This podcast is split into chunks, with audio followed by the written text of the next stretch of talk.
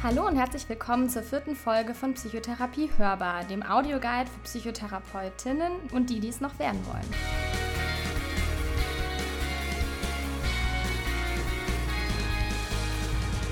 Vielleicht studierst du aber auch erst Psychologie oder willst einfach mal so erfahren, was in einer Psychotherapie passiert.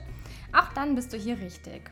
In Psychotherapie Hörbar stellen wir euch in zwölf Folgen, analog zu einer Kurzzeittherapie, jeden Monat verhaltenstherapeutische Techniken zu verschiedenen Situationen in der Psychotherapie vor.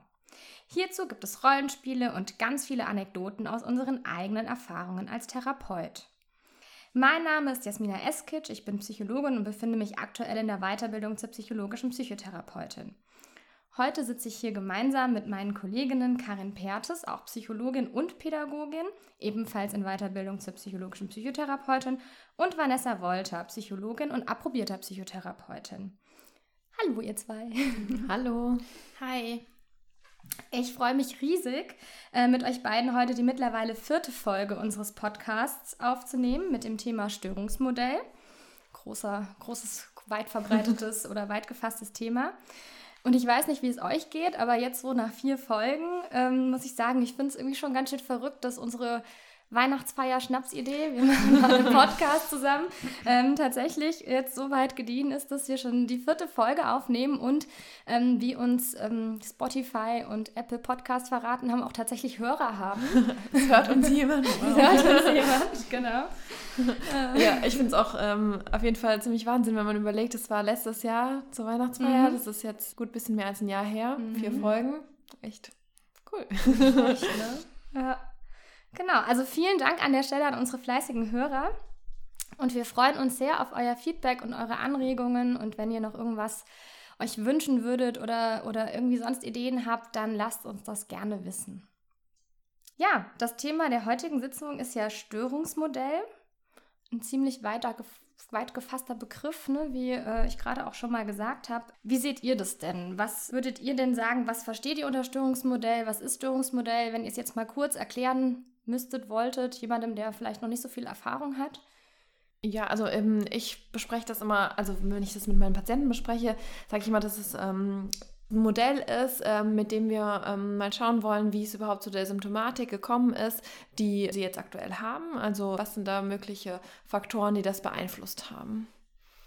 Genau, du hast ja auch schon gerade gesagt, du ähm, sagst, das ist ein Modell und nicht das Störungsmodell. Wir hatten es gerade darüber, das hört sich auch irgendwie so ein bisschen stigmatisierend ja. an. Also du hast ja auch Unterlagen vorbereitet, Jasmina, mhm. da steht auch nirgendwo Störungsmodell drauf, sehe ich gerade. Vielleicht auch, weil es eher so ein Erklärungsmodell ist, wie äh, Vanessa auch im Vorfeld gesagt ja. hat, dass es vielleicht irgendwie ein bisschen leichter zu handhaben ist. Ähm, ja. Bei dem Störungsmodell geht es ja auch oft so um eine Symptomsammlung, was liegt da gerade vor und gar nicht um die Störung an sich, weil manchmal ist ja, meistens ist die Diagnostik ja schon gelaufen, aber mhm. ähm, trotzdem sammelt man ja eher die Symptome, also zumindest mache ich das so, dass ich eher so alle Symptome sammle. Also es können ja sowohl dann Depressive als auch Ängste, was auch immer, was auch immer die Symptome so sind ja. in dem Moment.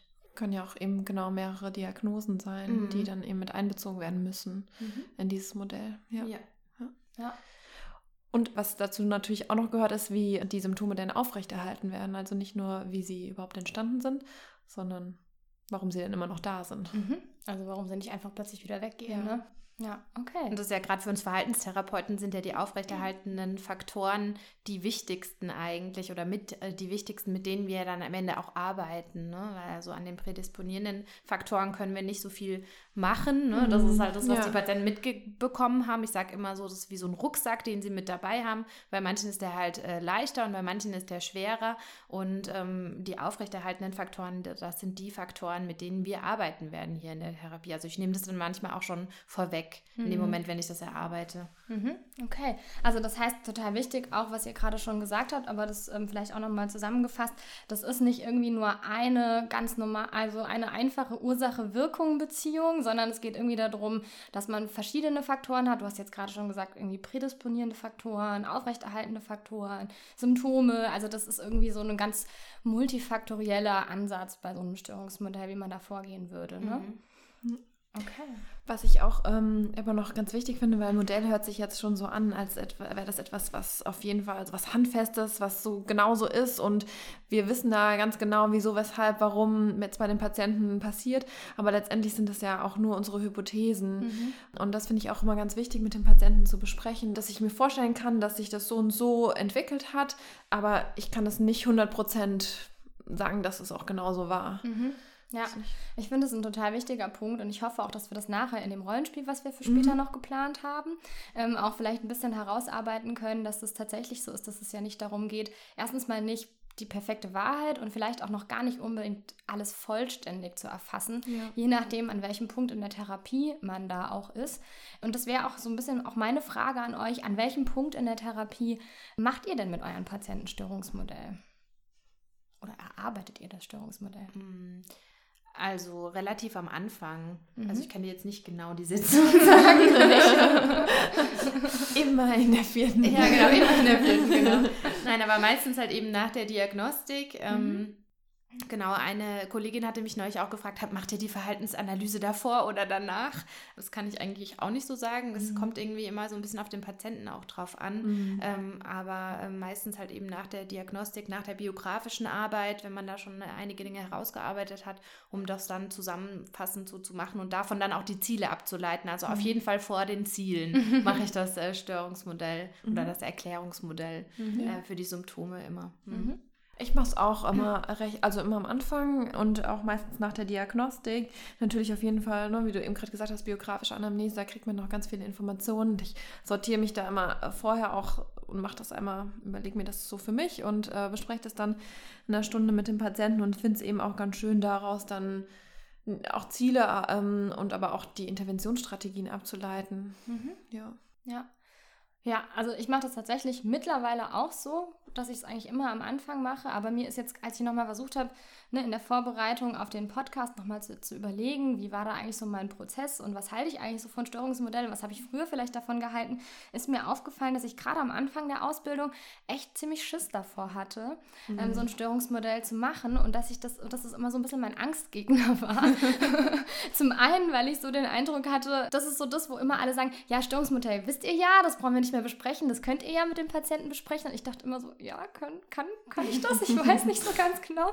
Und dann, gerade am Anfang, ne, hatte ich immer so den Eindruck, man will ja ganz schnell Interventionen dem Patienten mhm. geben.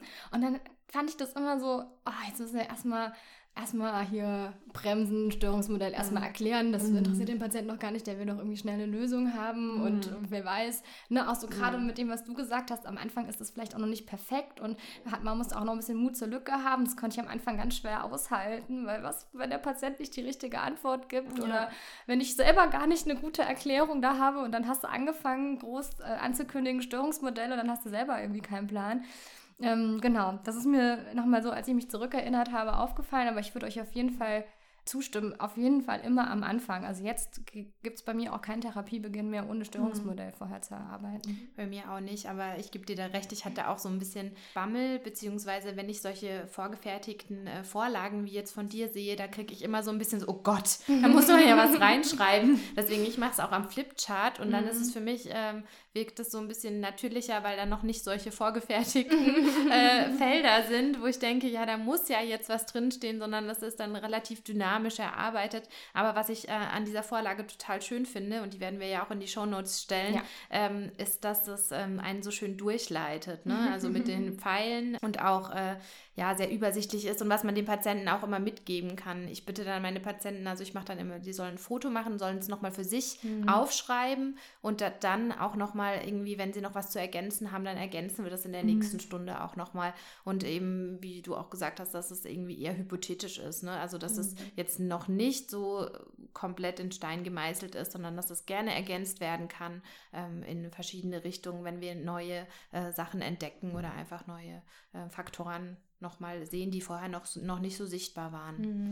Ja, ich finde es da auch immer äh, nochmal ganz gut, auch die Patienten selbst zu fragen, ob sie sich denn darin überhaupt wiederfinden, was mhm. wir jetzt so aufschreiben oder auch selbst ne, die Hypothesen des Patienten zu erfragen, wieso, weshalb, warum es denn zu dem Problem gekommen ist, was er denn glaubt oder sie. Ja. ja. Aber ähm, ich kann euch da auch nur zustimmen. Ähm, Erklärungsmodell ist auch, fand ich auch immer was, wo ich dachte, okay, da müssen wir jetzt noch so drüber und dann können wir richtig loslegen, genau. dann macht es auch wieder Spaß.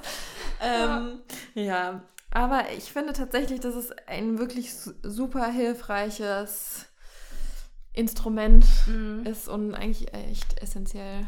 Ja.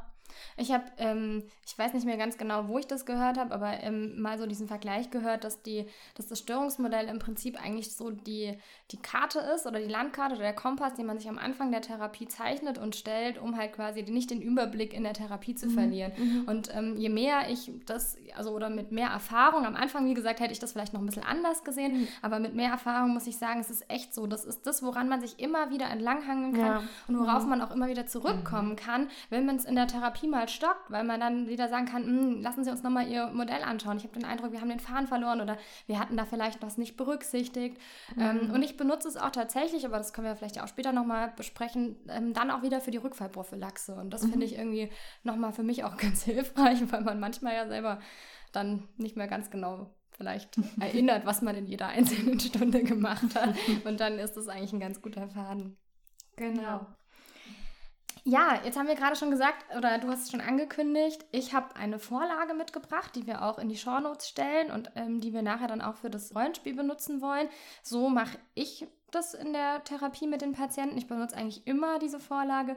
Aber mich würde interessieren, wie, wie macht ihr das denn? Also macht, wie, wie geht ihr ans Störungsmodell ran? Oder welche Art von Störungsmodell besprecht ihr denn mit den Patienten so? Also ich habe es ja gerade schon mal kurz angerissen. Ich mache es mhm. am Flipchart und zwar sammle ich erstmal die ganzen Symptome, die vorhanden sind, weil ähm, das meistens so das Einfachste ist, was der Patient auch gut berichten kann und man da relativ gut drüber ins Gespräch kommt. Und im Vorfeld äh, gab es ja schon die Biografiearbeit oder die Anamnese und dann sage ich halt eben auch, ja, dass wir jetzt ein Modell erarbeiten, was eben die Störung erklärt und dann hangel ich mich dann so ein bisschen entlang an den prädisponierenden oder Vulnerabilitätsfaktoren und der Biografie dann zu den psychologischen Faktoren oder Grundannahmen, die dadurch entstanden sind und dann zu den auslösenden Faktoren und dann zu den aufrechterhaltenden Faktoren. Und im mhm. Prinzip stehen in der Mitte stehen die Symptome und drumherum dann halt eben die verschiedenen Faktoren, ähm, was glaube ich auch eine ziemliche Entlastung sein kann, weil oft der Patienten auch denken, ich bin schuld an der Erkrankung, mhm. ich habe das mhm. irgendwie verursacht oder Manche denken natürlich auch irgendwie, meine Eltern sind schuld und dann zu sehen, ah ja, da stehen ja ganz viele verschiedene mhm. Faktoren, die dazu führen, dass es gerade so ist, wie es ist. Und ich glaube, das kann dann irgendwie auch entlastend sein. Mhm. Genau so mache ich das. ähm, das. Ich muss ganz kurz auf deinen letzten Punkt eingehen, weil ich das auch so wichtig finde, diese Entlastung für den Patienten, weil ich auch ganz häufig den Eindruck habe, dass ähm, viele Patienten nach diesem Erklärungsmodell so ein bisschen auch äh, so eine Erleichterung verspüren, weil sie vielleicht selbst eben nicht verstehen, wie kann es denn sein, dass das mir jetzt so geht und da eine Erklärung für zu haben, finde ich, ist manchmal schon auch ein total wichtiger Therapieschritt mhm. irgendwie. Mhm. Ja, das äh, wollte ich gerade nur nochmal betonen. Ähm, ich habe tatsächlich beim Erklärungsmodell überhaupt kein einheitliches Vorgehen. Also ich mache das tatsächlich bei jedem Patient gefühlt ganz anders und sortiere das erstmal für mich im Vorhinein. Und bei vielen benutze ich auch so eine ähnliche Vorlage, wie ähm, ähm, du das, Jasmina, jetzt hier auch hast. Und bei manchen baue ich eben auch schon dieses ähm, so störungsspezifische Modelle auch schon mit ein und verknüpft es so ein bisschen. Gerade finde ich so bei Angstpatienten zum Beispiel, da finde ich, kann man ganz gut auch sehr früh diesen Angstkreislauf beschreiben. Also ich mache das total unterschiedlich weil ich auch oft den Eindruck habe, ähm, ich weiß nicht, wie es euch dabei geht, dass die Patienten oder dass man vielleicht auch durch das Psychologiestudium schon so ein eben entsprechendes Hintergrundwissen hat. Und Gott sei Dank. Gott sei Dank. man stellt es doch hin und wieder fest. Und ähm, bei manchen Patienten äh, so die Grundlagen vielleicht gar nicht so bewusst sind und dann muss ich vielleicht auch nochmal irgendwie wo ganz anders anfangen. Ah, mhm. Ah, okay, irgendwie Gedanken, Gefühle, Verhalten, das hängt alles auch irgendwie so ein bisschen ja, zusammen. Ein, ein bisschen. Ein bisschen. Ab und zu ein bisschen. Aber wir wissen gar nicht ganz genau wie. Ja, aber irgendwie so.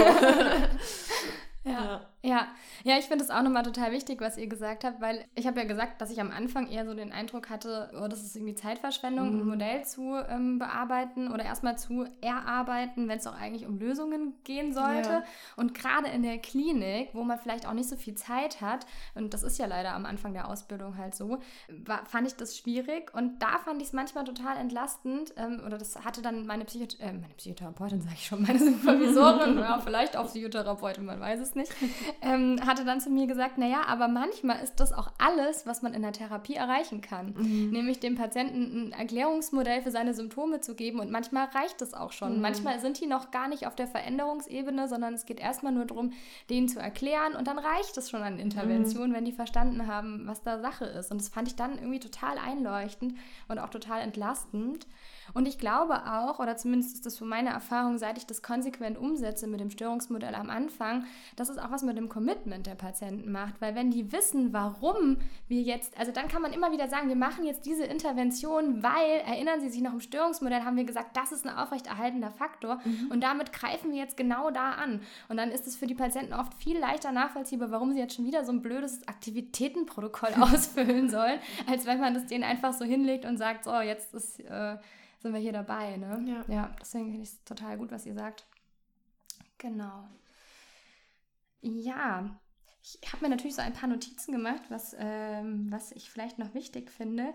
Und wo wir gerade beim Commitment sind, ist mir auch aufgefallen, dass das ein voll guter Link zu unserer zweiten Folge ist, für alle, die es gehört haben. In der zweiten Folge ging es ja um Validierungsstrategien.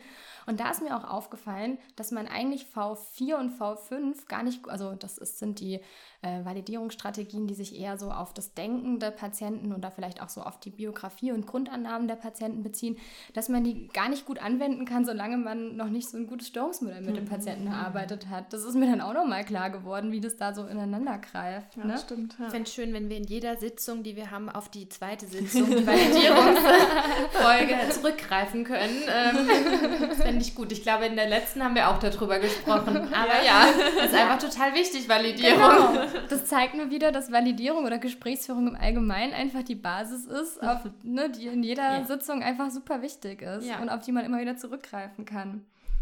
Genau.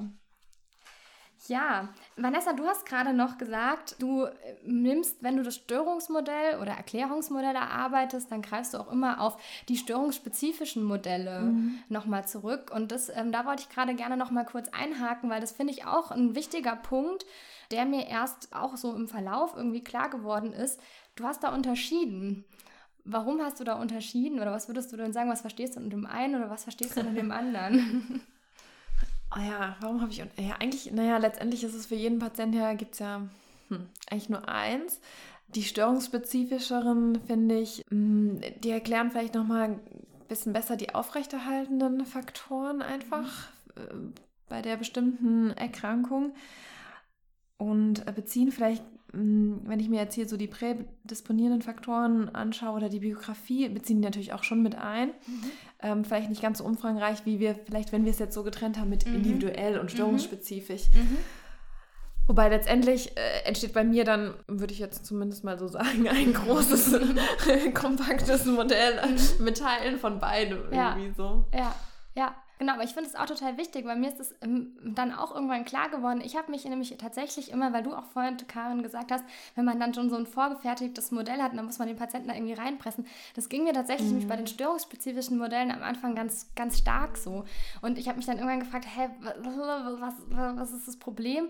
Und ich habe das für mich jetzt irgendwann so, das ist jetzt keine gängige Lehrmeinung oder sowas, aber ich habe das für mich irgendwann dann eher so einsortiert, naja, das eine ist halt ganz individuell und da versuche ich jetzt für den Patienten zu erklären, vielleicht seine, auch wenn er komorbid ist, ne, mhm. nehme ich ja in dem individuellen Störungsmodell alle Symptome zusammen und versuche das irgendwie zu erklären. Und das Störungsspezifische ist für mich eher so ein bisschen Psychoedukation. So mhm, nach dem ja. Motto, wir mhm. wissen, dass Patienten mit einer SOFO zum Beispiel, ja, also wenn wir jetzt mal das ähm, SOFO-Modell uns rannehmen oder kann man auch mit dem ähm, für, für Agoraphobie oder so machen, ne? wir wissen, Patienten mit SOFO, die haben üblicherweise die und diese Komponenten und so und so erklären wir uns diese Störung. Jetzt lassen Sie uns doch mal gucken, gucken, wie das bei Ihnen ist, ob das bei Ihnen auch irgendwie passt und ob das irgendwie, ja, wenn wir jetzt mal die Selbstaufmerksamkeit nehmen, ne, ich glaube, kein Patient würde im individuellen Störungsmodell sagen, ja, und ich bin dann immer so auf mich konzentriert und deshalb ja. äh, sind das, ist das mein aufrechterhaltender Faktor. Aber ja. wenn man dann sagt, wir wissen das bei den Sofo-Patienten, dann kommt ja oft so, ach ja, stimmt, ja, jetzt wo Sie sagen, klar. Irgendwie. Ich sehe mich als bildhafte Repräsentation, ja. sagt kein genau, Patient. Genau, Im Störungsmodell, ja. Sagt kein Patient, genau. Und gleichzeitig gibt es ja aber auch Patienten, die auch, das weißt du, wenn man es ihnen dann psychoedukativ erklärt hat, auch sagen, nee, passt bei mir jetzt irgendwie nicht. Mhm. Und das hat mich total erleichtert, ähm, das dann so ein bisschen mhm. zu trennen. Und ich mache es dann nämlich tatsächlich so, ich fange immer mit dem Individuellen an und diese, das äh, Störungsspezifische nehme ich dann eher so da, wo es passt, um mhm. halt nochmal zu erklären, warum machen wir jetzt zum Beispiel, warum üben wir jetzt die Aufmerksamkeit nach außen mhm. zu lenken? Weil okay. wir wissen, in dem Sofo-Modell ist das irgendwie ein aufrechterhaltender Faktor. Für alle, die nicht wissen, was Sofo ist, soziale Phobie. ja, und vielleicht kann man individuell, letztendlich ist es ja für jeden Patienten dann individuell das Erklärungsmodell. Aber ich glaube, was ähm, du auch nochmal hier meintest, mhm. oder was ich so ein bisschen unterscheide, ist vielleicht dieses störungsübergreifende mhm. Modell quasi und ne, dieses störungsspezifische. Ja, ja, stimmt. So ist vielleicht eine gute Unterscheidung, weil individuell versuchen wir es ja letztlich immer zu machen. Genau. Ja. Also es ist ja für jeden Patienten dann, ja. sollte einzigartig ja. sein. ja, ja, genau. Okay. Ja. Gut. Äh, mir ist auch gerade noch was eingefallen zum Erklärungsmodell. Ähm, ich äh, lasse oder gibt es manchmal den Patienten als Hausaufgabe auf, einfach nochmal mit dem Partner oder mit irgendeiner vertrauensvollen Person zu besprechen. Einerseits ist das irgendwie ganz schön, um zu den Partner vielleicht auch zu informieren. Ne? Und vor allen Dingen geht es mir aber darum, auch nochmal zu schauen, ob der äh, Patient das äh, verstanden hat oder ob irgendwas noch unlogisch ist und dass wir das, das dann eben nochmal nachbesprechen können in der mhm. weiteren Sitzung, also in der nächsten Sitzung. Ja. ja. Einfach nur nochmal so als Ergänzung. Mhm. Ja. Super Idee, ne? Und äh, ich vielleicht da ist ja, steckt ja auch mit drin, dass man es vielleicht nicht so komplex macht, ne? sich so psychologisch ja. auflädt mhm. mit irgendwelchen Begriffen, sondern dass man halt eben, dass der Patient mitgehen kann und dass er das im Zweifel halt eben auch erklären kann und ähm, ähm, sich besser selbst versteht. Das ist ja unser Ziel des Ganzen. Deswegen genau, ja. äh, nicht so komplex, äh, glaube ich, ist da nochmal ein guter Hinweis. Auf jeden ja. Fall. Ich finde das voll die gute Idee. Habe ich bisher noch nie gemacht, aber ich weiß jetzt schon, was ich beim nächsten Patienten ausprobieren werde. Ja. Ich werde es auch ausprobieren. ja. ja, cool. Genau. Gut. Ja, ich würde vorschlagen, dann lasst uns zum praktischen Teil übergehen, oder? Mhm. Ähm, lasst uns äh, mit dem Rollenmodell starten. Genau, ich hatte es ja vorhin schon mal gesagt, mir ging es in der Ausbildung oder in den Seminaren oft so, dass, dass das irgendwie so als, ja, das könnt ihr ja und das kriegt ihr ja hin, irgendwie mhm. verkauft wurde und ich mich aber trotzdem total unsicher gefühlt habe. Und genau, vielleicht können wir da heute mal ein bisschen Abhilfe schaffen, indem wir es einmal vormachen, wie man es machen könnte. Ja, das heißt ja nicht, dass es jetzt äh, hier perfekt ist. Genau. Vanessa, du hast dich ja ähm, bereit erklärt, meine ja. Patientin zu spielen heute. Ja. Vielleicht magst du gerade noch mal einen Satz sagen, wer du bist, also so ein paar grobe Daten zu dir und dann ähm, werden wir ja auch viel hoffentlich erfahren, wenn wir gleich das Störungsmodell zusammen erarbeiten. Ja, super. Ich bin 22 Jahre, ich studiere Medizin und ich komme in die Therapie, weil ich so merke, dass ich äh, ganz schlecht alleine sein kann. Ich habe, ähm, ja, so, vielleicht verrate ich noch nicht so viel von meinen Symptomen, sondern das wird gleich kommen, aber es geht so grob um das Thema Zwang. Mhm. Okay, gut. Genau. Ja. Ja, ich würde dich einfach mit Frau Müller ansprechen. Ja. ja? okay, gut. Ja, dann starten wir. So, Frau Müller. Ja. Schön, dass Sie da sind heute. Danke. Ähm, ich hatte es ja letztes Mal schon angekündigt, dass wir die Stunde heute nutzen wollen, um ähm, vielleicht gemeinsam so ein Erklärungsmodell zu erarbeiten, mhm. wie es jetzt dazu gekommen ist, dass Sie ähm, die Symptome entwickelt haben, wegen ja, derer Sie jetzt gut. da sind. Ja, ja okay. Schön. Ja. Haben Sie Lust drauf? Ja, also das ist mir jetzt schon auch nochmal ganz wichtig, so auch zu erfahren, was Sie da zu ja, sagen, ja. Ja, genau. Also was ich vielleicht gleich vorwegnehmen will, ist, wir schauen einfach mal, was so für Punkte da sind. Das heißt noch gar nicht, dass wir heute den Anspruch auf Vollständigkeit haben. Okay. Ja, das kann gut sein, dass uns im Laufe der Therapie auch noch Dinge auffallen, an die wir mhm. heute vielleicht noch gar nicht gedacht haben. Mhm. Oder ja, keine Ahnung, die Ihnen vielleicht auch im Nachgang der Stunde noch einfallen. Aber wir versuchen einfach mal das, was wir schon wissen, da einzutragen und vielleicht fügt sich das ja wie ein Puzzle dann irgendwann zusammen. Ne? Okay. Mhm. Okay, super. Also, ich würde gerne mit Ihnen, Sie sehen, ich habe hier schon so ein Arbeitsblatt vorbereitet. Mhm. Ähm, äh, lassen Sie sich nicht äh, davon erschrecken. Ähm, das ähm, kriegen wir schon gefüllt und wenn wir es, äh, wenn manche Punkte nicht ganz so voll sind, ist auch nicht schlimm. Wir haben viel Platz einge eingeplant und wir haken uns da gemeinsam einfach durch. Mhm. Genau. Okay. Ich würde gerne mit Ihnen anfangen, dass wir einmal noch mal kurz sammeln, grob. Also Sie hatten das ja schon im Erstgespräch auch ausführlich erzählt, aber dass wir noch mal so ein bisschen ähm, sammeln, welche Symptome denn aktuell bei Ihnen da sind, wegen der sie in Therapie kommen. Und vielleicht können Sie das für mich einfach noch mal kurz sagen. Ja, also ich glaube, das, was im Moment so das Schwierigste ist, dass ich halt überhaupt nicht alleine sein kann. Mhm. Und ähm, dass ich echt irgendwie, sobald meine Mitbewohner weg sind, dass ich mir jemanden herbestelle, mhm. so eine Freundin oder auch mein Freund oder mhm. dann zu dem gehe, weil es echt irgendwie im Moment mhm. nicht geht, alleine zu sein. Ja, okay. Das ist so das Größte, würde ich sagen. Mhm. Ja, okay. Ja. Wir haben sie ja gesagt, dass sie das auch ganz schön beeinträchtigt. Ne? Mhm. Ja. Okay. Was denn noch? Was fällt Ihnen denn da noch ein? Ja, wir hatten ja auch schon darüber gesprochen, dass sich so Schwierigkeiten haben manche mit so bestimmten Lebensmitteln. Also, mhm. dass ich ja nur in den einen Supermarkt gehe, mhm. ich immer darauf achte, dass die Lebensmittel auch verpackt sind mhm. oder ähm, dass ich halt die vorher halt ja auf so eine bestimmte Art immer zubereiten muss. Die müssen auf jeden Fall geschält sein, bevor ich die irgendwie essen kann. Ich mhm. esse auch sehr sowieso nur Dinge, die ich äh, auch kenne. Mhm. Also ja. Mhm, nichts Unbekanntes. Ja, ne? Und nur wenn sie ganz sicher sind, dass da auch nichts Schädliches dran ja. ist. Okay, ja, das ja. gehört auf jeden Fall auch dahin. Das schreiben wir auch dazu. Ja, ist halt dann auch voll schwierig, so mit Essen gehen. Das, ja, Alkohol trinke ich sowieso auch überhaupt nicht. Mhm. Ähm, ja. Mhm. Ja, okay. Und das, das stört sie auch, dass sie nicht essen gehen können und keinen Alkohol trinken können?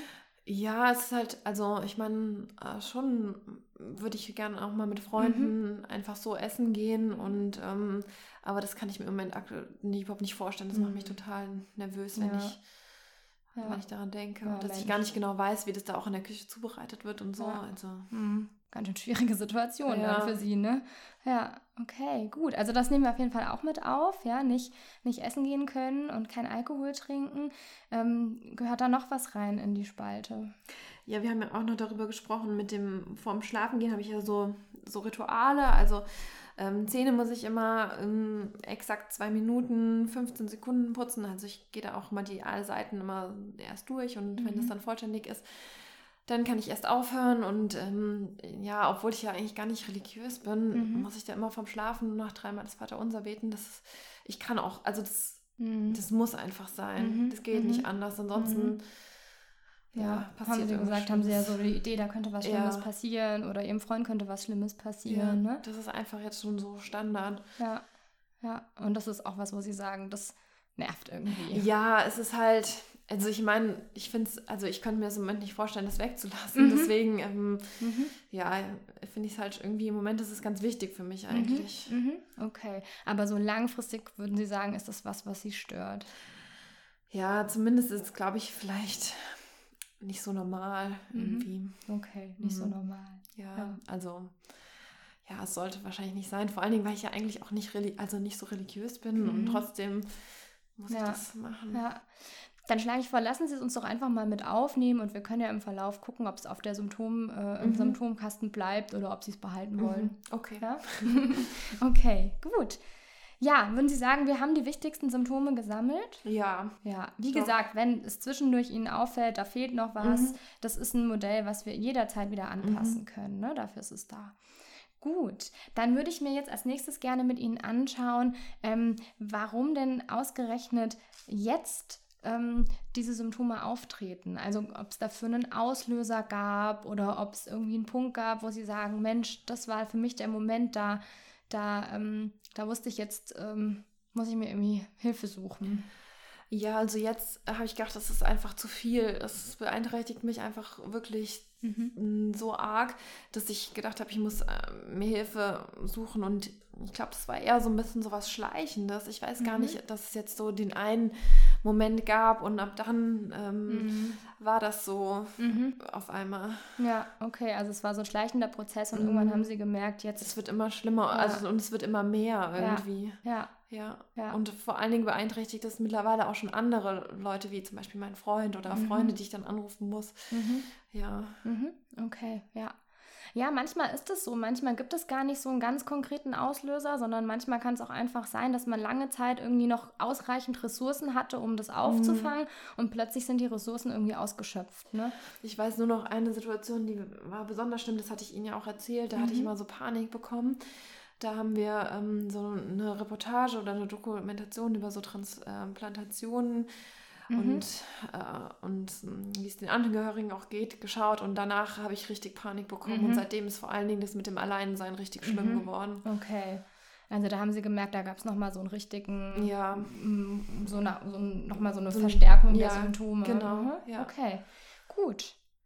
Ja, dann schreiben wir das doch einfach mal dazu bei den Auslösern. Ne? Das mhm. erklärt jetzt vielleicht auch, warum es dann plötzlich doch, nachdem es ja so schleichend begonnen hat, einen Punkt gab, wo sie gesagt haben, so und jetzt, ist, ja, jetzt muss ich Hilfe, suchen, ja, Hilfe holen. Ne? Ja, das hat mir auch auf jeden Fall deutlich Angst gemacht, diese Panik, das war echt furchtbar, das will ich nicht nochmal erleben. Mhm. Mhm. Okay, gut. Alles klar. So, dann haben wir den, die Auslöser auch schon. Sie sehen, das Modell füllt sich so langsam ein mhm. bisschen. Ähm, Jetzt würde ich gerne mit Ihnen ein bisschen springen und zwar zu dem, was Sie ganz links sehen, zu den ja. prädisponierenden Faktoren und ähm, der Biografie. Okay. Und da ist es ja jetzt so, wir haben ja letzte Woche schon ähm, die biografische äh, Anamnese nennen wir das ja, also so mhm. ein bisschen ähm, besprochen, welche biografischen Ereignisse gab es denn so in Ihrem mhm. Leben. Und ähm, ich würde es gerne mit Ihnen stichpunktartig nochmal zusammenfassen. Also okay.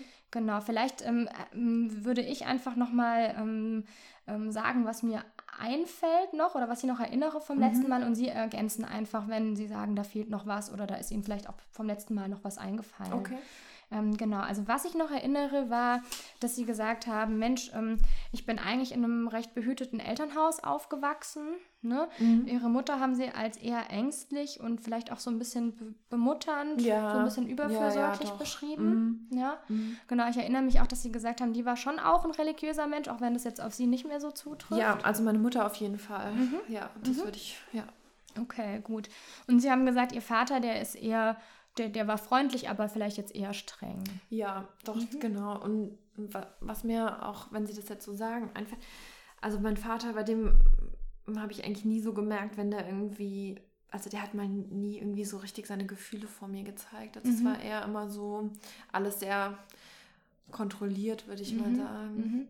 Also nicht so ein, Emotion, nicht so ein emotionaler Mensch. Nee, mhm. Nee mhm. weil bei meiner Mama eher so Angst mhm. sehr deutlich war. Mhm. mhm. Okay, okay. Und ihr Vater war eher so der, dem man das nicht so angemerkt ja, hat. Ja, okay. Das ist heute auch noch so. Ja. ja, das ist eine ganz wichtige Beobachtung, die Sie da gemacht haben, ne? Genau. Okay. Schreiben wir auf jeden Fall mit auf, finde okay. ich wichtig. Ja. Und Sie haben ja gesagt, Geschwister haben Sie keine, nee. ne? Genau, okay. Ähm, dann haben sie gesagt, was in ihrer Familie auch war, war, dass es schon einen sehr strukturierten Tagesablauf gab, dass es auch wichtig war, dass sie gemeinsam zu Abend gegessen haben mhm. und dass sie so ganz viele Rituale in der Familie hatten, wie Sonntagstatort zusammenschauen mhm. und solche Dinge. Ne? Ja. Genau, okay.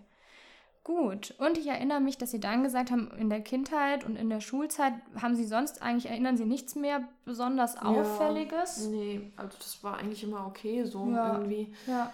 Genau. Ich war jetzt, also ich war immer eigentlich eine recht gute Schülerin, hatte auch Freunde. Mhm. Jetzt nicht so einen großen Freundeskreis, mhm. aber halt so meine paar Leute und mhm. ja. Mhm. Genau, okay. Und ähm, Sie haben gerade gesagt, Sie waren eine gute Schülerin. Ja. Ja, wie, wie war das so? Ist es Ihnen leicht gefallen, eine gute Schülerin zu sein? Naja, ich habe schon viel gelernt und mir mhm. war es, also ich bin immer schon auf Nummer sicher gegangen vor den, vor den Prüfungen, dass mhm. ich auch wirklich alles drauf habe. Und ähm, ach ja, ich war, bin eigentlich immer so erst die Arbeit, dann das Vergnügen. Das heißt, mhm. ich habe wirklich immer gelernt mhm. und durfte mir erst, wenn es wirklich alles fertig war, irgendwas gönnen. Mhm. Okay. Ja. Also ziemlich, ziemlich strebsamer Schüler sozusagen. Ja, naja, irgendwann wollte ich ja auch Medizin studieren und dann war ja auch klar, dass ich auch entsprechend gute Noten brauche. Mhm. Und ähm, ja, auch von zu Hause war das schon auch irgendwie wichtig, dass mhm. ich ähm, gut in der Schule bin, dass ich ähm, ja, dass ich da auch gute Noten mit nach Hause bringe und eben auch dafür lerne. Mhm. Okay, also das heißt, Sie sind jemand, wenn Sie sich was in den Kopf gesetzt haben, dann sind sie auch volle 100% dabei sozusagen. Ja, ich probiere es zumindest. Mhm. Also ich ähm, mache mir so meinen Plan, äh, versuche mich dann zu strukturieren und ähm, mhm. Ja. Okay, gut. Auch noch ein wichtiger Punkt, ne, den wir für die Schulzeit vielleicht noch ergänzen können. Genau. Gut. Und dann ähm, ähm, habe ich mir noch ähm, vom letzten Mal ne, in Erinnerung, dass Sie gesagt haben, und dann, als Sie 15 waren, da gab es dann nochmal so einen größeren Einschnitt. Ähm, mhm. Und zwar, als Ihre Mutter schwer erkrankt ist. Mhm. Genau, da haben Sie gesagt, das war irgendwie total plötzlich. Ja, ne? ja und das irgendwie... ging alles ziemlich schnell. Und dann wurde sie äh, sehr operiert, weil es, ähm, also es war alles sehr brenzlig sozusagen. Mhm. Und ähm, viel im Krankenhaus gewesen. Auch heute ist, merkt man immer noch, dass sie da total beeinträchtigt ist mhm. und äh, vieles einfach nicht so machen kann wie früher. Mhm. Ja, das ja. war auf jeden Fall ganz schön schwierig. Ja, glaube ich. Ne? Also ich meine, mit 15 plötzlich damit konfrontiert zu sein, dass die Mutter da ganz schwer erkrankt und sie haben ja auch gesagt, da war auch irgendwie tatsächlich eine Zeit nicht klar, ob sie das überhaupt überlebt. Ja. Ne? ja. ja. Also schon, schon ein starker Einschnitt auf jeden ja. Fall. Also das sollten wir auf jeden Fall auch mit, mit okay. aufnehmen. Ne? Gehört Weil das auch dazu? Gehört auf jeden Fall dazu. Das ist sowas, was wir auch ein kritisches Lebensereignis nennen okay. würden in der, in der Therapie. Ne? Also durchaus ein, ein einschneidendes Erlebnis. Ne? Das hat jetzt nicht jeder, nicht jede 15-Jährige ähm, mhm. erlebt, dass das ähm, mhm. quasi ein Elternteil oder eine wichtige Bezugsperson so schwer erkrankt. Mhm. Genau, ja. Und dann hatte ich mir noch als letzten Punkt aufgeschrieben, dass Sie gesagt haben, naja, und vor anderthalb Jahren, da war es nochmal so ein bisschen schwierig, als Sie das Medizinstudium begonnen ja. hatten, von zu Hause ausziehen mussten und so festgestellt haben, wow, so ganz ja. auf mich alleine gestellt, das äh, ist irgendwie ganz schön herausfordernd. Ja. ja. ich war auf jeden Fall froh, dass ich in eine WG doch gezogen bin, nicht mhm. ganz alleine. Mhm. Boah, ich weiß nicht, sonst hätte ich wahrscheinlich noch mein Studium abgebrochen oder so, weil das mhm. ist mir schon echt, ja, das war schon schwierig. Mhm am Anfang. Ja, mhm. also durchaus nochmal eine schwierige Situation, ja. wobei man sagen muss, haben sie ja super gemeistert. Ne? Sie haben ja, sind ja, ja dran ja. geblieben. Ja, mhm. ich studiere noch, aber eben das Alleine-Sein ist halt. Ist halt immer noch schwierig, ja. Ja, mhm. ja aber dafür sind sie ja da, ne? damit wir gucken, wie wir sie da vielleicht äh, in Zukunft ähm, mit umgehen können. Mhm. Super. So. Ja, also wir haben die aktuelle Symptomatik, wir haben die Auslöser, wir haben die prädisponierenden Faktoren. Sie sehen, unser Modell wird tatsächlich immer voller und voller. Und jetzt ähm, sehen Sie in der Mitte, relativ mittig, haben mhm. wir diesen Kasten Lebensmotto oder Lebensmotti und Persönlichkeit. Das ist jetzt erstmal ein bisschen wild. Können Sie sich da was drunter vorstellen? Oh, ja, Persönlichkeit, ich weiß nicht, ich bin schon eher, weißt du, was äh, da so, dass ich eher da so reingehört. Ja, so ein bisschen zurückhaltender, mhm. schüchterner Typ bin. Mhm. Gehört das so da rein? Auf jeden Fall. Also so überhaupt diese, ne, so dieses ähm, grundsätzlich, wie man sich beschreiben würde, gehört da auf jeden Fall rein ähm, in, diesen, in diesen Kasten. Okay. Mhm. Ja, und wenn Sie sagen, ich bin so grundsätzlich eher jemand, der zurückhaltend ist. Ja, ich würde jetzt mich nicht eher so outgoing. outgoing bezeichnen. okay, ja, dann gehört es da auf jeden Fall rein. Genau, und was da auch noch reingehört, und das ist auch so mit diesem ähm, Punkt Lebensmotto und äh, gemeint ist, ähm, wir ähm, äh, oder wir wissen, dass ähm, natürlich ähm, wir wie wir die Welt sehen, wie wir vielleicht zu uns stehen, wie wir zu anderen stehen, aber auch ein Stück weit, wie unsere Persönlichkeit sich ausbildet. Das ist natürlich irgendwie auch ein Stück weit Genetik, klar, mhm. aber wir wissen auch, dass die Erfahrungen, die wir in unserem Leben sammeln, ne, mhm. also quasi das, was wir oft in dem Biografiekasten aufgeschrieben haben, okay. dass die dazu führen, dass wir so bestimmte Annahmen ausbilden. Okay. Also entweder Annahmen über mich, Annahmen über die Welt. Und ähm, das nenne ich immer ganz gern so ein Lebensmotto. Ich stelle mir das manchmal so vor wie diese Wand, äh, ich weiß nicht, ob Sie es kennen, diese Wandtattoos mit so Sprüchen, die man ah, so an ja, die Wand machen ja, kann. Ja. ja. Und ich glaube, jeder von uns hat so seine persönlichen Wandtattoos irgendwo an seiner inneren Wand stehen, wo so Motto, Motti sind, die ähm, quasi so ein bisschen den Alltag bestimmen. Mhm. Okay, ja. Und ähm, ich glaube, es wäre jetzt äh, arg viel verlangt, wenn wir heute jetzt schon alle diese Mottos für Sie ja. versuchen rauszufinden. Aber vielleicht können wir mal gemeinsam überlegen, wenn wir jetzt wissen, dass es da ja bestimmte biografische Gegebenheiten bei Ihnen gab, die Sie beeinflusst haben, und das mhm. kann sowohl positiv als auch negativ sein, mhm. ja, ähm, dass wir mal überlegen, was könnten sich denn da für Mottos aus oder Motti ausgebildet haben und inwieweit könnte das denn vielleicht auch Ihre Persönlichkeit so ein Stück weit beeinflusst haben.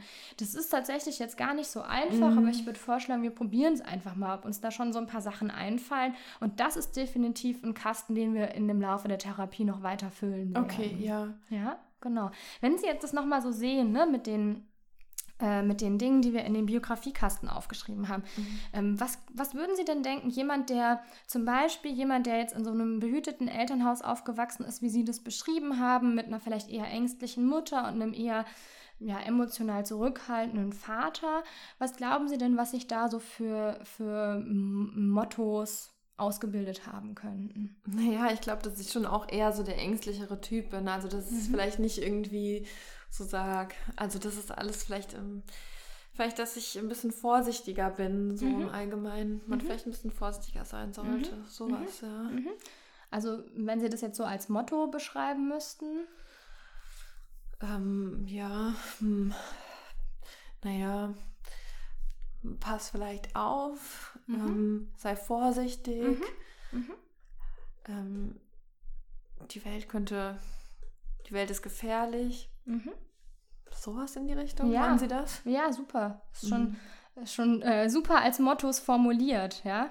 Also Sie haben jetzt gesagt, pass auf, sei vorsichtig, die Welt ist gefährlich. Mensch, das ist ein ziemlich starkes Motto, ne? Also wenn man wenn man mit so einem äh, Motto durch die mhm. Wel äh, Welt läuft, kann ich mir gut vorstellen, dass man dann eher erstmal ein bisschen abwarten ja, und zurückhalten. Da fällt ist, mir ne? auch ein, meine Eltern haben echt auch nie so große Reisen gemacht oder mhm. sind, wo sie das jetzt gerade so, also wo mhm. wir das mhm. jetzt so haben, irgendwie immer fast eigentlich nur in Deutschland oder maximal Europa geblieben, also mhm. gar nicht so weit weg. Mhm. Ja, also noch so eine Erfahrung, die das vielleicht mhm. noch so mhm. unterstützt haben könnte, mhm. dass sich so ein Motto ausbildet. Ja, ja also das Gegenteil davon wäre ja, geh raus in die Welt und äh, das ist dann eher so ein bisschen so eine ja. Achtung, bleib, ja. bei, bleib beim Bekannten. Richtig, ja, ja. ist mir auch lieber.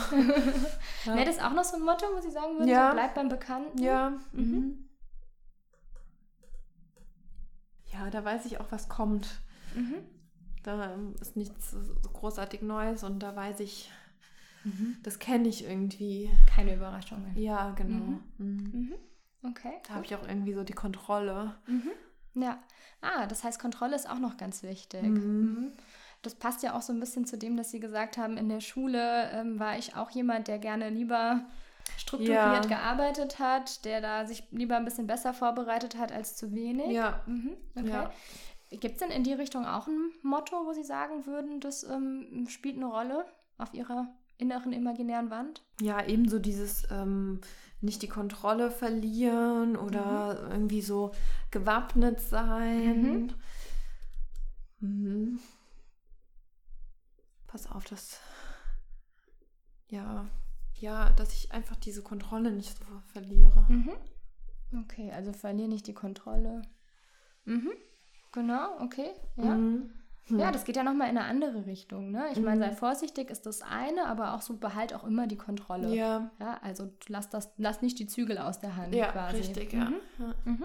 Okay, gut. Ähm, das haben Sie gesagt, das passt zum einen so ein bisschen ähm, ähm, auch wie sie das vielleicht auch von ihren Eltern kennen und zum anderen aber auch, wie sie das in der Schulzeit dann auch erlebt haben. Mhm. Wenn wir jetzt nochmal ähm, an sozusagen an ihre Eltern, auf ihre Eltern schauen, würden Sie sagen, da gab es noch ein Motto, was sie mitbekommen haben von ihren Eltern. Also aus der Erziehung heraus. Mhm. Naja, also mein Vater hat jetzt nicht groß über Probleme gesprochen, sondern alles irgendwie, weil ich ja schon auch schon gesagt habe, der hat sehr wenig Gefühle gezeigt, würde ich mal sagen. Irgendwie und das ist vielleicht noch so was, ähm, was vielleicht ein Motto sein könnte. Mhm. Mhm. In welche Richtung? So nach dem, so in die Richtung, hm, behalt Gefühle für dich oder mhm. Gefühle haben keinen Platz. Ja. Das wäre jetzt schon, schon stark ausgedrückt. Das ist schon stark, aber könnte vielleicht schon so in die Richtung gehen. Mhm. Mhm. Mhm. Also Gefühle sollen irgendwie nicht sein, haben keinen Platz. Ja, oder vor allen Dingen nicht so vielleicht ja, auch irgendwie Gefühle, behalte dann auch deine Gefühle irgendwie unter Kontrolle, vielleicht mhm. sowas. In, mhm. ja. ja, das finde ich, sollen wir das so aufschreiben? Mhm, ja. Ja, dass auch irgendwie alles irgendwie so ein bisschen perfekt ist und nicht, mhm. nicht so problematisch. Mhm. Okay. Also so sei perfekt und mm. unkompliziert. Mm, ja, ja, am besten unkompliziert. Am besten unkompliziert. Was ja? im Moment überhaupt nicht ist. mhm. Mensch, da haben wir ja schon einiges gesammelt. Ne? Mhm. Ähm, ich würde gerne auch noch mal zu der Situation kommen mit 15, als ihre Mutter ähm, so schwer erkrankt ist. Ähm, da hat sich ja doch noch mal einiges geändert, auch in ihrem Leben. Mhm. Gibt es denn auch Mottos, die Sie aus der Zeit mitnehmen? Naja, da habe ich auf jeden Fall gemerkt, dass plötzlich alles ganz anders sein kann und mhm. dass ähm, auch wenn man in der einen Minute noch gesund war, in der anderen mhm. Minute plötzlich furchtbar krank sein kann und mhm. dass ich da eigentlich gar nicht so weiß, was in meinem Körper alles schlummert und dem irgendwie gar nicht so richtig trauen kann. Mhm. Okay, also dass man dem Körper nicht trauen kann, ja. wenn Sie sagen, mhm. Mhm. meinen Sie, das ist ein Motto? Ja. Ja, okay. Ja, ganz wichtig, ne?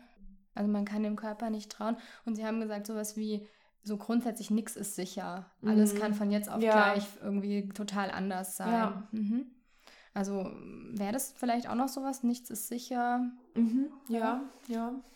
Können wir noch mit mhm. aufnehmen. Mhm. Genau. Wie gesagt, das ist jetzt erstmal so, damit wir ein paar grobe Ideen haben, was für Mottos es bei mhm. Ihnen da geben könnte. Das können wir auch gerne an einer an der einen oder anderen Stelle nochmal anpassen oder verändern. Ja. Wenn Sie jetzt mal so grob drüber gucken, ne, jetzt haben wir uns ja angeschaut, was, was gab es da so an Biografien, jetzt haben wir ein paar ähm, Mottos aufgeschrieben, würden Sie sagen, da fehlt aber noch was? Oder das würde so im Großen und Ganzen. Ja, ich glaube, das ist okay. Mhm. Ja. Ne? Also da würde ich Sie auch ähm, gerne Ihnen an der Stelle schon mal eine Hausaufgabe aufgeben, da einfach nochmal drüber nachzudenken, mhm. ob da noch was fehlt, ob Ihnen da noch was einfällt. Manchmal ist es ja so, so wie Sie jetzt auch gesagt haben, ne? jetzt ist mir zur Biografie von letzter Stunde zu heute noch was eingefallen, mhm. so kann es bei dem Störungsmodell natürlich auch sein. Okay, super, Mensch. Finde ich richtig klasse, dass Ihnen da schon so viele schon so viele Ideen gekommen sind. Jetzt haben wir noch einen letzten Kasten mhm. übrig. Ja? Mhm. Das sind die sogenannten aufrechterhaltenen Bedingungen. Mhm. Also das heißt, die Frage, jetzt ähm, haben sich diese Symptome langsam entwickelt. Okay, es gab jetzt einen Auslöser, der das Ganze nochmal ein Stück weit verstärkt hat. Mhm. Aber was könnten denn aktuell Faktoren sein, die dafür sorgen, dass es auch nicht mehr wieder weggeht, sozusagen, die Symptome? Boah, wenn ich das wüsste, wäre ich vielleicht gar nicht hier. ja. Hm, ja, weiß nicht. Ein ganz schön komplizierter Kasten, ja. ne? die aufrechterhaltenden Bedingungen. Ja. ja. Ich weiß nicht, was meinen Sie denn so, mhm. was es sein könnte? Ja. Hm, Sie haben ja zu mir gesagt, ähm, oder wir haben ja schon darüber gesprochen, wir haben über Ihre Symptome gesprochen, das, was Ihnen gerade alles schwer fällt zu tun. Mhm. Und dann haben sie ja gesagt, aber ich habe da schon so meine Strategien für mich äh, ja. rausgefunden. Mhm. Ne? Also wenn ich nicht alleine schlafen kann, dann schläft halt irgendwie eine, oder nicht alleine sein kann, dann, dann ist halt, kommt halt mein, mein Freund oder meine Mitbewohnerin leistet mir mhm. Gesellschaft. Mhm. Oder ähm, wenn ich ähm, merke, das ist irgendwie, oder wenn ich ein Lebensmittel habe, bei dem ich mir nicht ganz sicher bin, dann schäle ich das eben mhm. und kontrolliere das. Und ähm, auch wenn ich mich so unwohl fühle, dann, dann bete ich abends dann das Vaterunser, damit mhm. nichts Schlimmes passiert. Ähm, was glauben Sie denn, diese Strategien, die Sie sich da erarbeitet haben, mhm. führen die eher dazu, dass die Symptomatik ähm, abnimmt? Oder? Naja, äh, erstmal ja schon mhm. eigentlich, weil mhm. dann bin ich erstmal, also dann bin ich auf jeden Fall beruhigt. Mhm. Genau. Ja. Also ganz kurzfristig sind die super, super hilfreich. Ja, ne? auf jeden Fall, sonst würde ich es, glaube ich, auch nicht machen. Ja. Mhm, mhm. Und haben Sie denn vielleicht beobachtet, ähm, seit Sie diese, diese ähm, Dinge angehen, seit Sie ähm, quasi diese Rückversicherungsverhalten oder naja, diese Strategien, die Sie da haben, anwenden, mhm. ähm, haben Sie da bemerkt, ob das mit den, mit den Ängsten schlimmer oder weniger schlimm geworden ist? So im Allgemeinen meinen Sie jetzt? Mhm. Hm. Es ist schon schwieriger in letzter Zeit geworden. Allerdings hilft mir, helfen mir die Strategien auf jeden Fall, damit mhm. ich damit zurechtkomme. Mhm. Also ähm, ich würde schon sagen, dass das schon ganz gute Strategien eigentlich sind. Mhm. mhm. Und führen die dazu, dass, ähm, würden Sie sagen, dass die Angst dann auch ähm, nachlässt? Also ja, dann in der Situation auf jeden Fall, wenn ich meine Freundin anrufe, wenn ich jetzt zum Beispiel alleine bin oder mm, dass ich, wenn ich dann halt äh, auch das, das Gemüse so ganz gut ähm, sauber mache und alles, dass das schon auf jeden Fall gut ist. Oder wenn ich abends dann noch mal bete, dann ähm, beruhigt das mich auf jeden Fall. Mhm. Ich glaube, wenn ich, also sonst würde ich das wahrscheinlich nicht durchstehen, weil einfach mhm. die Angst viel zu groß ist. Ähm, ja, vielleicht grundsätzlich könnte es sein, dass vielleicht immer mehr Sachen irgendwie dazugekommen sind und die mhm. Ängste irgendwie so generell größer geworden sind. Das ist die Erfahrung, die Sie gemacht ja, haben. in der Situation mhm. selbst, aber ist es dann gut mhm. mit den Strategien. Mhm. Ja, genau, ja. Und das ist nämlich das, das ist tatsächlich auch echt fies, ne? Weil viele unserer aufrechterhaltenen Bedingungen, nach denen wir suchen und die wir vielleicht auch gar nicht alle heute finden, die haben ganz oft diese Eigenschaft, dass die Mhm. uns kurzfristig erstmal vermeintlich helfen. Oder auch, nee, nicht nur vermeintlich, die helfen kurzfristig. Ja, Fall, ja. Und wenn wir aber langfristig schauen, dann helfen die eben leider auch, die Symptome aufrechtzuerhalten. Okay. Ne? Mhm. Weil gehen wir mal davon aus, ähm, Sie würden jetzt zum Beispiel abends nicht die drei Vater unser beten, weil Sie, keine Ahnung, es vergessen haben. Ich weiß, total unwahrscheinlich, dass Ihnen das durch die Lappen geht. Ja. Aber angenommen, Sie würden es mal nicht machen. Das kann ich nicht machen. Mhm, genau, könnten Sie nicht, können Sie sich gar nicht Nee. vorstellen. Ne? Aber stellen Sie sich mal vor, Sie würden das mal nicht machen und am nächsten Tag wäre nichts Schlimmes passiert. Das ist schon eine krasse Vorstellung. Mhm. Gar nicht so einfach, gell? Mhm. Ja. Ja, sie meinen, dass dann irgendwie, dass dann ich denke, ah ja, stimmt, ist ja nichts passiert, dann brauche ich es ja heute auch nicht zu machen. Boah, aber ich weiß nicht, schon, sch- oh, Schon schwierig. Ja. Ne? Ja. Ja. das kann ich mir, da könnte ja auch noch übermorgen und über übermorgen was passieren. ja. Mensch, da muss, müsste man ganz schön Unsicherheit aushalten, gell? Mhm. Ja, ja. Hm, Ich mache Ihnen mal einen Vorschlag. Ich Mhm. würde gerne nächste Woche mit Ihnen ähm, mal so ein paar Gedankenexperimente machen. Mhm. Ja? Vielleicht mal noch ein bisschen intensiver gucken, was passiert, wenn man, wenn man ähm, solchen, solchen Dingen nachgeht. Mhm. Mm, Und dann könnten wir vielleicht mal schauen, ob das einer der aufrechterhaltenden Faktoren sein Mhm, okay. könnte. Mhm. Ja? Ja. Ja, okay, Okay. gut. Ähm, Gibt es sonst noch irgendwas, wo Sie sich vorstellen könnten, dass das aktuell dazu führt, dass es ähm, nicht, nicht weggeht mit der Symptomatik? Naja, also was mein Freund immer sagt, ist, dass wenn wir jedes Mal dann auch telefonieren oder wenn sich immer, also häufig kommt ja, kommt ja die Maria und äh, Mhm. unterstützt mich dann auch, wenn ich alleine bin. Mhm. Und das soll sie eigentlich lassen, sagt er immer, Mhm. weil ähm, das ja nur dazu führt, dass ich sie weiterhin anrufe und anrufe und Mm. anrufe. Okay, Ja, okay. Also da würde Ihr Freund tatsächlich sagen, dass da hilft es zwar kurzfristig, Mhm. aber langfristig wird es ja. wird's auch so nicht- eine Sache, die ich ja. eigentlich aber nicht aufgeben will. Ja, ja, verständlicherweise, ne? weil das ist ja gerade das, was ihnen ganz viel Sicherheit gibt. Ja, und er sagt natürlich, es ist doch sehr schön, wenn sie sich dann auch um mich kümmert und so. Mhm. Mhm. Mhm. Ja, oder auch meine Mhm. Mutter. Mhm. Okay, also das, was gerade total schön ist, nämlich, dass sie so ein tolles Umfeld haben, was sich gut um sie kümmert, könnte aber auch ein bisschen dazu beitragen, dass, dass sie nichts verändern sozusagen Mhm. in der Situation. Ne? Ja. Aber auch verständlicherweise. Mhm. Ja? Ist ja auch echt schwierig. Ja. Mhm. Ich kann mir aber auch im Moment überhaupt nicht vorstellen, das jetzt auch so schnell zu ändern, weil ich habe auch, ich stehe ja kurz vorm Physikum auch Mhm. und das ist auch ganz schön stressig. Mhm. Da Ja. muss ich echt im Moment auch ziemlich viel Ja, genau. lernen auch. Und könnte das nicht vielleicht auch ein aufrechterhaltender Faktor sein? Dass sie gerade einfach per, total unter Stress stehen Ja. und es gerade sowieso schon schwierig Sie meinen, dass ich auch so ist? angespannt bin, äh, Mhm. grundsätzlich wegen dem, Mhm. ja, vielleicht. Mhm. Ja, ne, weil ich meine, das ist, ist ja, Sie sagen ja, das ist, äh, oder haben Sie ja auch schon gesagt, dass Sie merken, dass mit Angespanntheit die Symptome eher sch schlimmer werden. Mhm. Ja? Und Ja, wenn Sie jetzt stimmt. gerade mit dem Physikum permanent unter Stress sind, kann man natürlich, könnte man jetzt davon ausgehen, dass es mm, zumindest keine günstigen Bedingungen gerade sind Ja, ne, für ja. Sie. Okay. Ja, Vielleicht können wir das ja noch mit aufnehmen. Ja, ne? mhm, ja. Okay.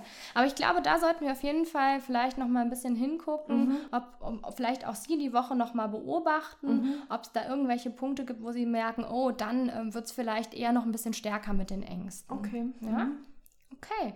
So, wenn Sie sich das jetzt noch mal anschauen, was würden Sie denn sagen? Wie, wie, was sagen Sie denn zu dem, was wir heute zusammengetragen haben? Ja, klingt irgendwie logisch. Mhm.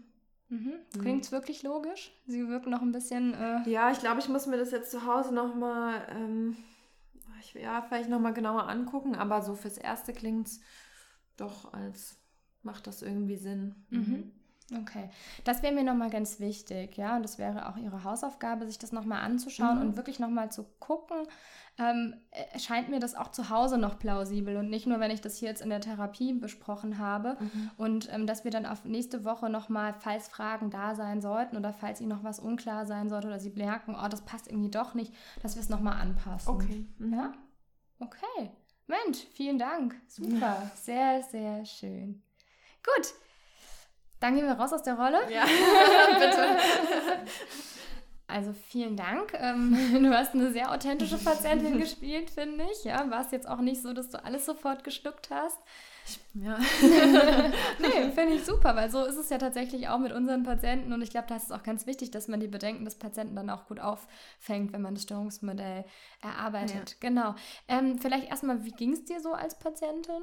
Ähm, auf jeden Fall äh, ganz gut. Ich finde, das ist schon so, wenn man so das macht und man kriegt so vorher gesagt, oh, wir besprechen jetzt ein Störungsmodell oder wir gucken, wie ist es dazu gekommen, dass äh, du jetzt die und die ähm, Probleme hast, dann ist vielleicht schon so, oh Gott, was kommt da jetzt? Und mhm. Ähm, ja, gerade als die Patientin könnte ich mir schon auch vorstellen, dass man da auch viele Schuldgefühle vielleicht mhm. hat. Und ich finde, du hast das ganz gut äh, mich Stück für Stück da durchgeleitet. Mhm. Also, oh, und, und was mir auch aufgefallen ist, so jetzt als Therapeut in der Patientenrolle, dass du mich sehr schön validiert hast, auch für die Erfahrungen, die ich gemacht habe und dass, mhm. dass du dir dann auch vorstellen kannst, dass es mir jetzt so und so mhm. geht oder dass sich irgendein Motto dann eben ausgebildet hat. Mhm. Das fand ich auf jeden Fall sehr entlastend okay. In der Rolle als Patient. Schön. Hättest du dir was anderes gewünscht? Ach, ich glaube, manchmal bin ich als Patient auch ein bisschen faul. Ich mir gewünscht, dass du noch mehr vorgibst, aber ich glaube, das ist ganz gut so, dass, ich, äh, dass, ähm, dass wir das so gemeinsam auch erarbeitet haben, dass mhm. du schon auch im Hin und Wieder Vorschläge gemacht hast und da fand ich es total gut, dass du mir das so angeboten hast mhm. und nicht so gesagt hast, das ist ja so, mhm. sondern mich gefragt hast, ja, wie sehen Sie das denn? Mhm. Ne? Mhm. Oder ne, letztes Mal haben Sie gesagt, so und so, mhm. könnte das sein, das so und so. Das fand mhm. ich irgendwie ganz gut, dass du es mir so angeboten hast. Ja. Okay. Und dann konnte ich sagen, ja, nee, oder ja, passt. Ja, das passt, das passt nicht. Genau. Okay, schön, ja. ja. Wie war es für dich, Karin, als Beobachter? Also erstmal fand ich es total elegant gemacht, Jasmina. Kompliment an dich. Also, äh, und ich fand auch von Vanessa total authentisch gespielt, gerade am Ende noch bei den aufrechterhaltenden mhm. Bedingungen. Mhm. Da nämlich nicht sofort zu sagen, ja klar, der Freund soll nicht hey. mehr da schlafen. Mach ich sofort. Vermeidungsverhalten möchte ich als erstes aufhören. Das ist, äh, fand ich, glaube ich, sehr authentisch. Mhm. Ähm, so äh, Patienten würden ja auch nicht sofort da mitgehen, sagen, ja sicher, muss ich jetzt aufhören. Was mir noch aufgefallen ist beim Lebensmotto, das fand ich total ähm, schön von dir gemacht, dass du das auch noch auf die verschiedenen Bereiche bezogen hast. Also mhm. Also zum Beispiel in der Schule, was gab es denn da für ein Motto oder ja, jetzt da, als diese Krankheit kam. Also ich fand, da hast du schon ziemlich gut die Grundannahmen rausgearbeitet. mhm. Relativ schnell, so zack, zack, zack. Ähm, mhm. Genau, und äh, das, äh, glaube ich, nehme ich auch nochmal für mich mit, nochmal da so durchzuleiten durch diese Grundannahmen. Ja, mhm. eine Grundannahme, die ähm, kam bei der Biografiearbeit schon und die hast du nicht mehr aufgenommen. Erst die hm. Arbeit, dann das Vergnügen. Ah, das ist ja schon so ja. total das ja. Motto gewesen, so was, was dir so die Familie mitgegeben hat. Aber ja. das kam ja schon auch wieder. Ja. Aber ganz interessant gewesen. Stimmt, das hätte man eigentlich genauso schon mal bei dem Motto hinschreiben können. Das ne? würde bestimmt in der Therapie noch ein paar Mal auftauchen. ich denke auch, dass es nochmal auftaucht. Und ansonsten äh, sehr, sehr schön erarbeitet, sehr strukturiert und auch was Vanessa gesagt hat, dieses alles als Vorschlag und da gucken wir nochmal drauf und ich gebe Ihnen das jetzt nochmal mit. Und also äh, mhm. äh, ich glaube auch, da konnte die Patientin gut einfach mitgehen mhm. mit diesem Modell, mhm. ja.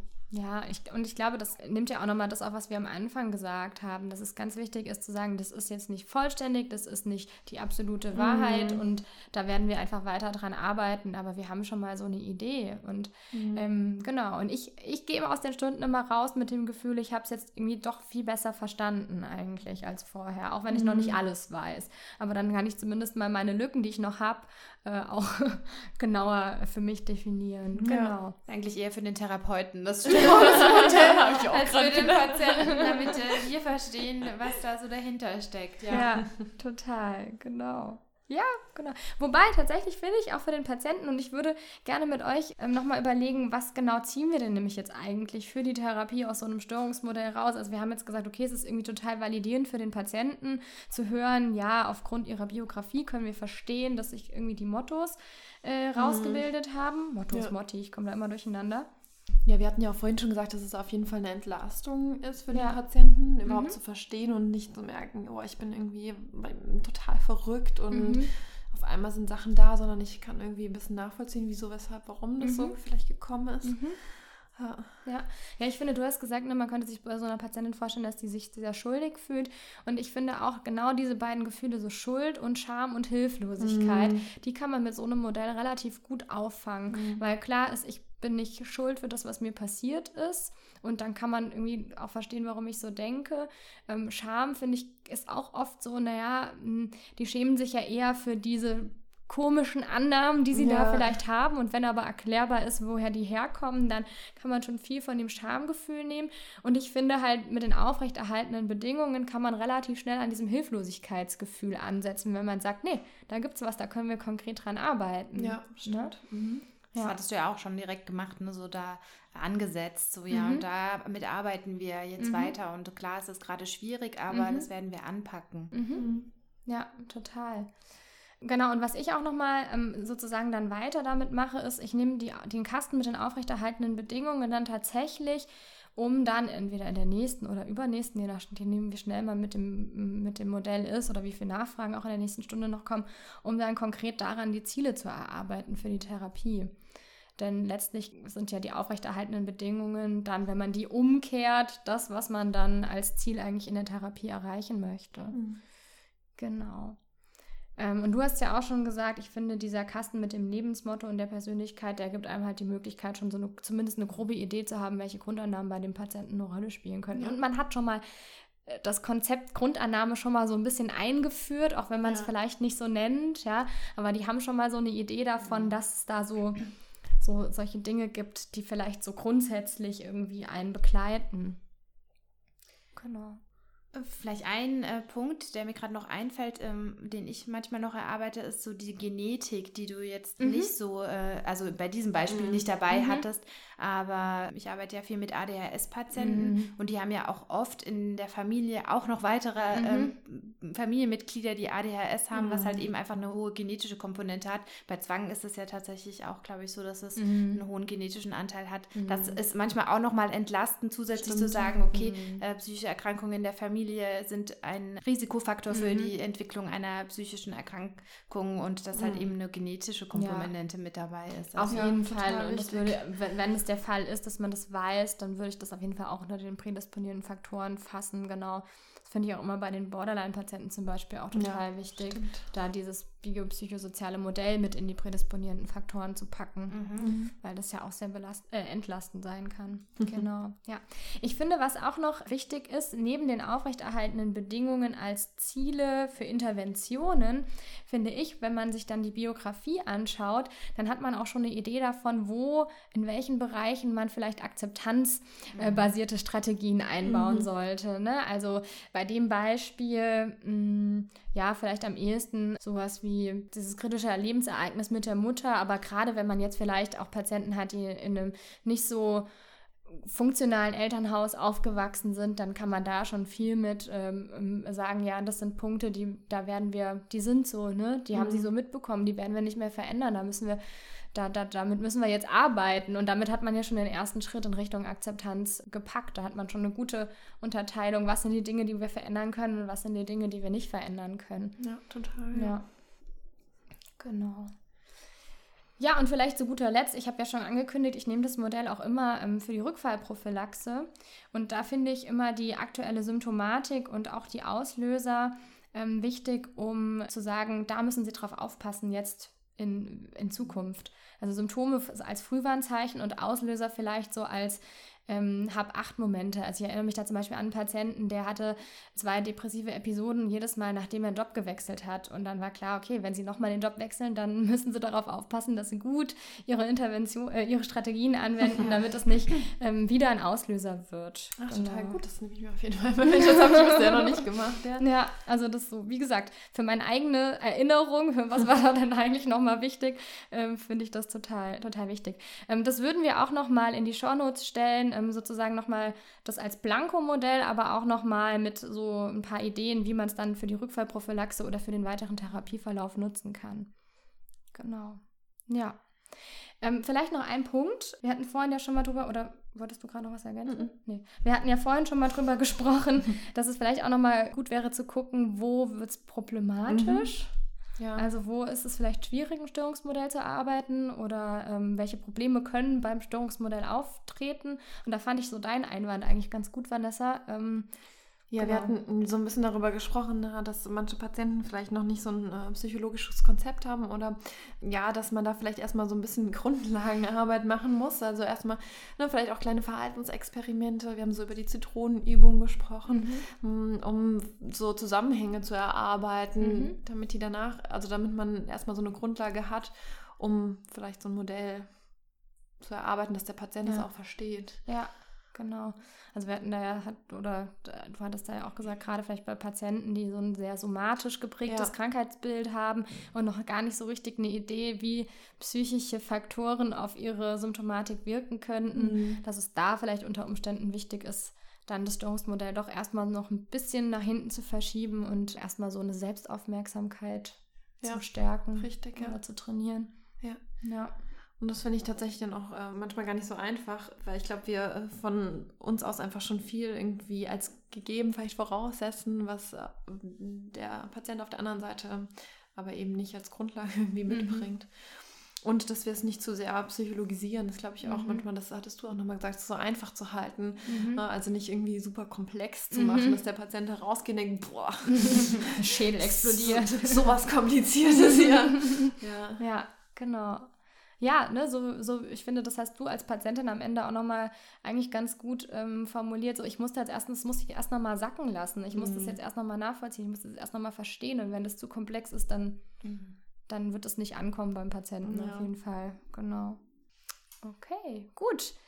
Ich würde sagen, wir haben eigentlich jetzt alle Punkte gesammelt, die mir jetzt noch einfallen. Ich äh, glaube bei euch auch. Mir hat super viel Spaß gemacht. Jetzt auch noch mal so, ich nehme mir echt auch noch mal ein paar Anregungen mit, wie ihr das so macht mit dem mhm. Störungsmodell und äh, gerade das mit der Hausaufgabe, was du gesagt hast. Genau, und vielleicht können wir einfach noch mal ganz kurz ein, zwei Sätze sagen, was, was ihr so mitnehmt aus der heutigen Sitzung. Aus der heutigen Sitzung, genau, ein kleines Fazit. Äh, wer möchte anfangen? Ich kann ähm, ja einfach mal anfangen. Ich nehme heute mit tatsächlich so ein paar Inspirationen. Einmal das mit der Rückfallprophylaxe, was du eben gesagt hast. Ähm, da nochmal das Störungsmodell einfach äh, rauszuholen mhm. und es zu versuchen, glaube ich, einfach ein bisschen einfach ein bisschen einfacher auch zu gestalten und manchmal nicht ganz so komplex zu machen. Das mhm. ist, ähm, was ganz wichtig ist. Ja. Hm, eigentlich wurde jetzt schon fast alles gesagt. Danke, Vanessa. Ich, ich schließe mich an. Nee, also äh, ich finde es auch total wichtig zu erarbeiten und da nicht so schnell drüber hinwegzugehen, es auch vielleicht nochmal in der Therapie rauszuholen, gerade bei Patienten, die vielleicht auch gerade noch nicht an der Veränderung so dran sind. Das, was du mhm. vorhin gesagt hast, da hatte ich auch gerade ein Beispiel dafür im Kopf, mhm. ähm, wo das eben eher Ziel war, dann so eine Akzeptanz dafür mhm. zu schaffen, okay, ich habe überhaupt eine psychische Erkrankung und mhm. so ist die vielleicht entstanden mhm. und gar nicht so direkt, ähm, also weil die Veränderung noch nicht möglich war mhm. oder noch nicht an dem Punkt war und dann da zu sagen, okay, dann haben wir wenigstens erarbeitet, ähm, wie es dazu kam und entstigmatisiert oder entpathologisiert, wie es zu psychischen Erkrankungen kommt. Und äh, dafür finde ich es total wichtig, sich da äh, Zeit zu schaffen und eben nicht so schnell in die Interventionen zu gehen. Mhm. Und äh, das fand ich total gut auch nochmal, Jasmin, dass du es gesagt hast, dass ähm, wir das immer wieder rausholen können und wenn wir das gut machen, wirklich die ganze Therapie darauf aufbauen mhm. können. Und das ist einfach ein einfaches Tool, aber halt eben auch ein total wirksames. Mhm. Und äh, das nehme ich so mit. Ich glaube, äh, ich hole das die nächsten Wochen mal wieder so raus mit meinen Patienten mhm. ähm, und schaue da einfach nochmal drauf, was, was, äh, was haben wir denn davon auch schon verändert, weil da mhm. können wir das schön ableiten, ja. Ja. Ja, ich nehme mir das auch nochmal mit, weil ich habe das zwar gesagt, aber man, wie das ist, ja dann auch nicht so konsequent. Du deinen eigenen Tipp mit. Was Theorie und Praxis stimmt nicht. Ja. äh, ja, doch, natürlich, aber so der ein oder andere Patient dachte ich jetzt gerade, vielleicht muss ich das mit dem auch nochmal rausgraben ähm, und nochmal anschauen. Genau, also das auch nochmal. Ich nehme mir das auf jeden Fall auch nochmal mit, das denen nochmal als Hausaufgabe mitzugeben und das vielleicht mal jemandem erklären zu lassen und wirklich zu gucken, habe ich das auch verstanden? tatsächlich. Finde ich auch total wichtig. Und ja, gerade fällt mir nichts mehr ein. Also reicht. das, was ihr gesagt habt. genau, reicht auch. Genau. Ja, dann vielen Dank an unsere Zuhörer. Das war's für heute. Gerne begrüßen wir euch wieder für die nächste Folge. Ähm, die wird dann das Thema haben sokratischer Dialog. Äh, da bin ich auch super gespannt auf diese Folge, ehrlich gesagt. Ähm, genau, und falls es euch gefallen hat, empfehlt uns gerne weiter. Zum Beispiel auf Twitter findet ihr uns oder auch auf Instagram unter psych-hörbar mit UE. Genau, folgt uns gerne, empfehlt uns weiter und wie gesagt, wenn ihr noch irgendwie Rückmeldungen oder Wünsche habt, auch wenn es mal darum geht, dass ihr sagt, toll, individuelles Störungsmodell, aber ich hätte auch gerne mal ein, störungsspezifisches Störungsmodell hier im Rollenspiel, dann sagt uns einfach Bescheid und dann ähm, werden wir gerne das mit in unsere Planung aufnehmen. Genau. Damit ist die Sitzung für heute beendet und bis zum nächsten Mal. Tschüss.